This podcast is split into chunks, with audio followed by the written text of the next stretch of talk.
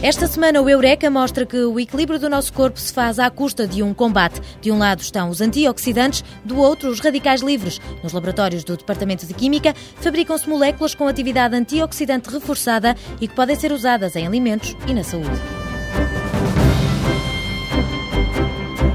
Através de métodos matemáticos, o software de MEPROS garante maior segurança na aviação. Investigadores portugueses e alemães desenharam o perfil rigoroso do vento, uma informação preciosa para ajudar a torre de controlo a gerir o tráfego aéreo. Na próxima quarta-feira realiza-se na Universidade de Aveiro o concurso Microrato. Fomos conhecer as regras do jogo e a história desta competição que há 11 anos entusiasma os adeptos da robótica. Abrimos então as portas da ciência e da tecnologia durante os próximos minutos. Fique para ouvir.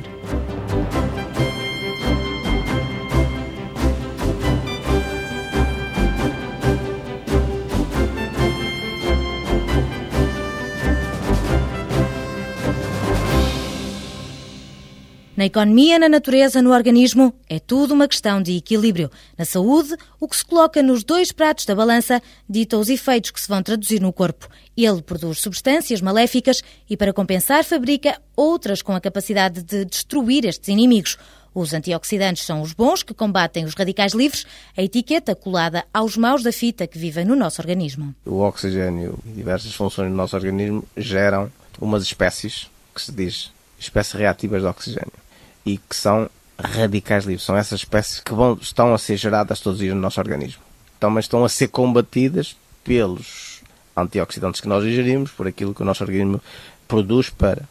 Agora, depois do balanço entre a produção deles e o combate a eles, é que poderão resultar situações de doença patogénicas para o organismo mas são espécies que são maléficas, digamos assim. Tendo o organismo como cenário de guerra que pode conduzir a doenças, os investigadores do Departamento de Química decidiram fabricar em laboratório moléculas com capacidade antioxidante reforçada. Baseando-nos no que conhecemos já da literatura das estruturas dos compostos que são conhecidos como antioxidantes e daqueles que existem nas plantas e nos, nos alimentos que nós comemos, nós desenhamos umas determinadas moléculas com essas características estruturais e melhoradas, tentando colocar mais nos determinados grupos para tornar os compostos mais ativos. Partimos de moléculas muito simples, reagentes comerciais uh, simples, e nós construímos, a partir de vários passos de síntese, fazer reação de A com B para dar C, de C com D para dar E, etc. E depois esses compostos são aplicados e que podem ter a aplicação ser a nível uh, farmacológico ou a nível de conservação de alimentos. Como estes compostos são sólidos, Artur Silva revela que os investigadores de Aveiro estão a tentar produzir moléculas solúveis no meio fisiológico para incorporar em alimentos. Desenhamos as moléculas e sintetizamos-las em laboratório. Partimos de moléculas simples, fazemos aquelas moléculas com os grupos que achamos que são fundamentais para e depois temos vindo a fazer estudos de ver se elas servem para aquilo que nós geramos. Os testes não são feitos cá. Aí já são feitos pelo grupo de Paris, usando infraestruturas dos Estados Unidos e por isso são feitos para ver se podem destruir esses radicais livres ou podem regenerar outras espécies que já não sejam maléficas para o organismo. E em função do resultado que a avaliação de Paris nos der, tentamos desenhar nova molécula tenha um substituinte já no, na posição X ou que tenha o, o braço para cima ou o braço para baixo. O cientista da Universidade de Aveiro revela as características destas moléculas com capacidade antioxidante potente e que estão associadas à inibição de enzimas e à proteção contra radicais livres. Uma estrutura carbonada que tem 15 carbonos, no qual nós colocamos determinantes substituintes. Os substituintes são fundamentais para ser capaz de destruir os radicais livres e ao mesmo tempo para a estrutura ser estável. E ela própria, depois de destruir radicais livres, não ser ela própria um, uma fonte de problema para o organismo. Artur Silva sublinha as funcionalidades destes antioxidantes. São anti-inflamatórios, são inibidores de determinadas enzimas que geram muitos radicais livres. As xantinoxidases é um exemplo. Uh, pode ser usado como creme de proteção porque pode funcionar como filtro solar ou como uh, captador de radicais livres na pele. E pode ser usado nos alimentos pelas três funções, ou para sequestrar os iões metálicos, para sequestrar os radicais livres ou para inibir a lipoperoxidação. Na maioria dos casos, estes antioxidantes pertencem à família dos compostos fenólicos e têm uma dupla função: proteger o organismo e aumentar o tempo de vida dos alimentos. Os alimentos estão sujeitos à produção de radicais livres por degradação das gorduras, por autooxidação, etc. E por isso a função será a mesma em meio diferente. Agora, existe uma outra característica destes compostos que nós eh, temos vindo a produzir, que é, para além de poderem sequestrar, destruir radicais livres, podemos assim dizer, eles podem inibir, eh, parar determinadas reações que são maléficas, provocam o rançar do, dos alimentos. Esta é uma outra atividade antioxidante também, mas é numa outra função. E a terceira capacidade deles é de removerem íons metálicos dos sistemas dos alimentos.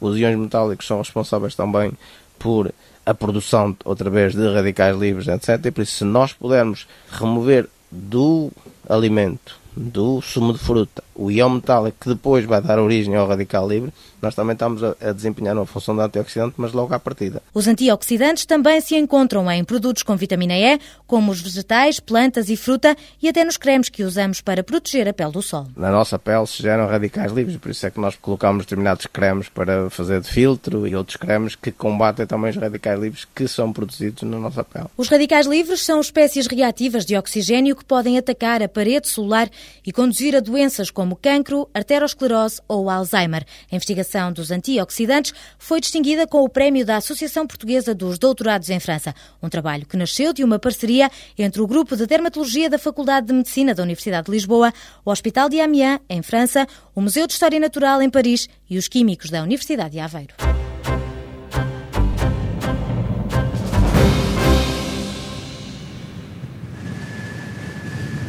Ninguém lhe vê a cara, mas já todos o sentimos. Oscila com os termómetros. No inverno corta como espadas de tão frio.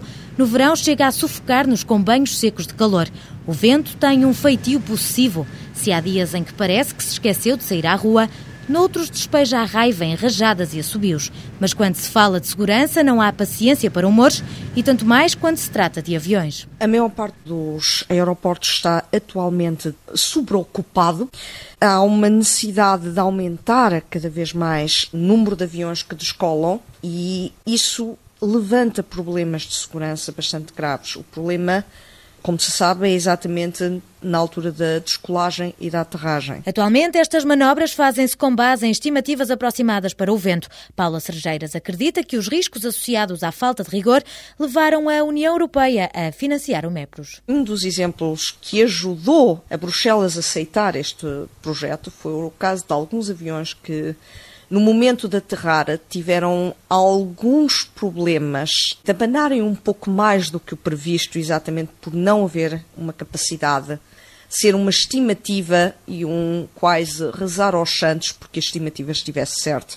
Aliás, nós tivemos há uns, já uns anos largos no aeroporto de Faro um problema semelhante a esse, de uma rajada de vento que quase atirou o avião para fora da pista. Felizmente não houve, na altura, problemas nenhums. O projeto juntou investigadores de duas universidades alemãs em parceria com a Universidade de Aveiro. O objetivo era desenhar o perfil do vento para apoiar a torre de controle. O problema é que o radar, que imita as ondas que refletem o vento, capta também outros ruídos que passam na coluna de ar. A docente do Departamento de Matemática explica o fenómeno com a ajuda de um patinho de borracha. Se estiverem os filhos na banheira, se fizerem chocalhar a água, levanta uma pequena onda que se propaga até à parede contrária da banheira e que é devolvida.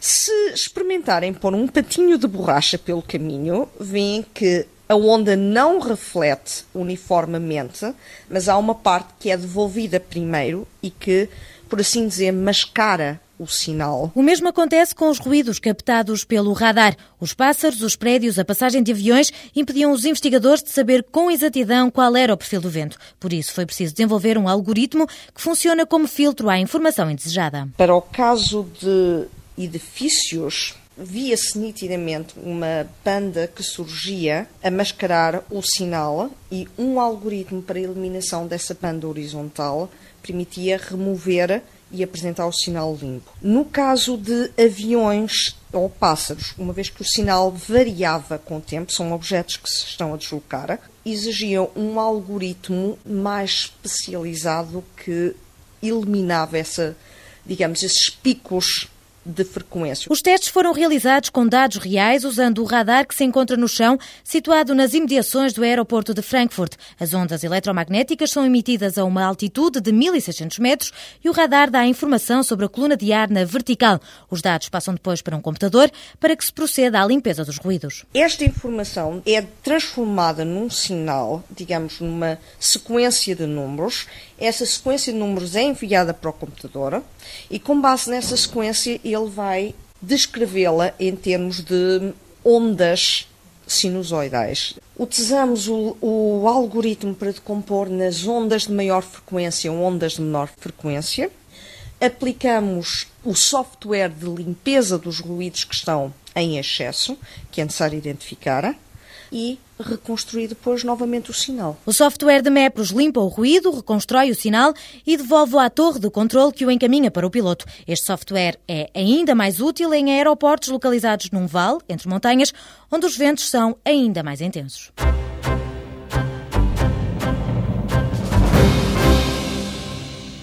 Dão pelo nome de rato, não têm corpo coberto de pelo e só pensam em encontrar um farol. Parece contraditório, mas tudo isto fica claro quando se esclarece que estes ratos não são animais, mas antes uma categoria de robôs. Em 1995, a Universidade de Aveiro lançava-se pela primeira vez no concurso Micro-Rato. Pedro Fonseca adianta as regras desta competição robótica autónoma móvel. Os robôs estão num recinto que está rodeado com tábuas de madeira de cerca de 20 cm de altura para não, não saírem de lá. Portanto, a primeira versão era num quadrado de 5 por 5. Há vários obstáculos espalhados nessa área. Os robôs saem de um ponto qualquer dessa área que nós chamamos o labirinto e têm que deslocar-se para um farol que emite infravermelhos que está a algures espalhado também nessa área. Portanto, eles têm que sair daí, orientar-se, conseguir ver onde é que está esse farol e ir até lá sem bater em nenhum do, dos uh, obstáculos. Os alunos da licenciatura em Eletrónica são os que mais aderem a este concurso, mas na competição também podem participar escolas secundárias. Há já 11 anos que o micro-rato entusiasma os adeptos da robótica. Uma das coisas curiosas que nós vimos aparecer neste concurso é que acaba por se criar uma certa cultura as equipas que participam começam a conhecer-se umas às outras e há uma evolução técnica de ano para ano. E uma solução inovadora no ano, eh, no ano seguinte, é utilizada por todas as outras equipas que estiveram atentas no ano, no ano anterior e coisas que eram um problema da primeira da segunda vez, à terceira já não são, porque já toda a gente sabe a, a solução com esse acumular de conhecimentos, a versão inicial das regras foi se tornando cada vez mais fácil. Para aumentar o grau de dificuldade, em 2002 introduziu-se uma alteração. O robô tem de chegar ao farol, seguindo o rastro dos infravermelhos e sem bater nos obstáculos. Depois há que voltar ao local de partida. O docente da Universidade de Aveiro revela como é que se superam estes obstáculos. O robô é uma base circular com cerca de 20 cm de diâmetro, tem duas rodas, e que tem à volta, a versão base tem à volta sensores de infravermelhos. E o que esses sensores fazem é detectar se há algum obstáculo no lado por onde eles estão virados e dar alguma indicação sobre a que distância é que esse obstáculo está. No percurso de, de ida, o que os, os, robôs usam são detectores de infravermelhos que lhe dizem em que direção é que está o farol. Na vinda já não é assim. Na, na, vinda ele tem que, durante o caminho, ir recolhendo informação sobre o que é que está à volta e onde é que ele está. A solução uh, criada nesse robô que ganhou da primeira vez foi pegar num rato óptico, nos ratos que nós usamos no, no computador, pô-lo na parte de baixo do robô e utilizar isso para ir gravando o caminho que ele ia fazendo. A solução mais fácil é eu gravar o caminho à ida e depois refazer o caminho mais atrás. Pedro Fonseca recorda uma situação insólita que obrigou a organização a alterar uma das regras do concurso. A versão original tinha que haver num cubo com 40 cm de lado e essa regra teve que ser eh, alterada. Neste momento ele pode ter 40 por 40 até cerca de 12 cm de altura e daí para cima tem que caber num cilindro com 15 cm de diâmetro. Porque houve um ano em que houve um robô que tinha uma estrutura que era um autêntico morcego. Portanto, ele tinha uma base com as rodas e a parte de cima era por simplesmente. A ideia era mesmo umas asas que estavam abertas só para fazer espaço. Quando esse robô conseguia ser o primeiro a chegar ao farol, ele ficava a tapar o farol de asas abertas, mais ninguém viu o farol e mais ninguém conseguia chegar lá. Como toda a competição que se preza, aqui também há um árbitro e o júri. Quanto à face humana das equipas, quando os atletas estão em parque fechado, sofrem à distância de olhos colados no robô, sem poder interferir. As equipas podem estar a programar o robô, a fazer alterações de última hora, até à altura em que as equipas são chamadas para parque fechado. Portanto, nessa altura, as equipas têm que entregar os robôs à organização, eles são colocados num local onde as equipas já não podem fazer alterações e só quando estão todos os robôs em parque fechado é que é montado o labirinto para a manga que segue. Há seis anos, a estratégia de uma equipa lançou os investigadores do Departamento de Eletrónica e de Telecomunicações numa nova modalidade do concurso. As regras são as mesmas, mas aqui tudo se passa dentro de um computador em ambiente virtual. Em 2000, uma equipa que concorreu ao Microrato para conseguir, ao mesmo tempo que desenvolvia o robô, poder fazer os programas que queriam controlá-lo, decidiu construir um pequeno simulador. E, no fim do concurso, chegamos à conclusão que aquilo servia para um novo concurso. Artur Pereira revela as regras do Ciberrato. Há ferramentas que estão disponibilizadas na net que fornecem o ambiente de simulação completo e, inclusive, fornecem alguns robôs modelo que podem ser usados para fazer os seus programas. E aquilo que os concorrentes têm que fazer é que é um programa de computador que vai controlar um robô virtual. Portanto, o robô existe, o robô é idêntico aos robôs do microrato, tem sensores infravermelhos, tem um sensor de farol, tem uma bússola, tem motores, tudo virtual, obviamente, e que eles têm que controlar. Então, o que é que têm que fazer? É basicamente o cérebro desse robô. Depois, em termos de concurso, no dia da prova, o que é preciso é um ambiente audiovisual. O docente da Universidade de Aveiro descreve o cenário da competição. Os robôs são vistos de cima. Ou seja, é, é uma vista em planta. E tanto corresponde aos, aos robôs normais. Portanto, os robôs são considerados como sendo uma peça cilíndrica, que tem um diâmetro que representa o robô real, e, tanto, e que depois, eh, obviamente, que a organização, para dar mais algum aspecto visual à prova, tem todos os anos pintado, digamos assim, o cenário. E o que tem acontecido é que todos os anos optámos por mudar o tema. Portanto, o ano passado o tema foi o Pirata das Caraíbas, depois há dois anos foram os insetos. Portanto, eu lembro que os robôs eram uma joaninha, um escravelho, portanto, eram insetos. Este ano provavelmente vai ser o gelo, o tema.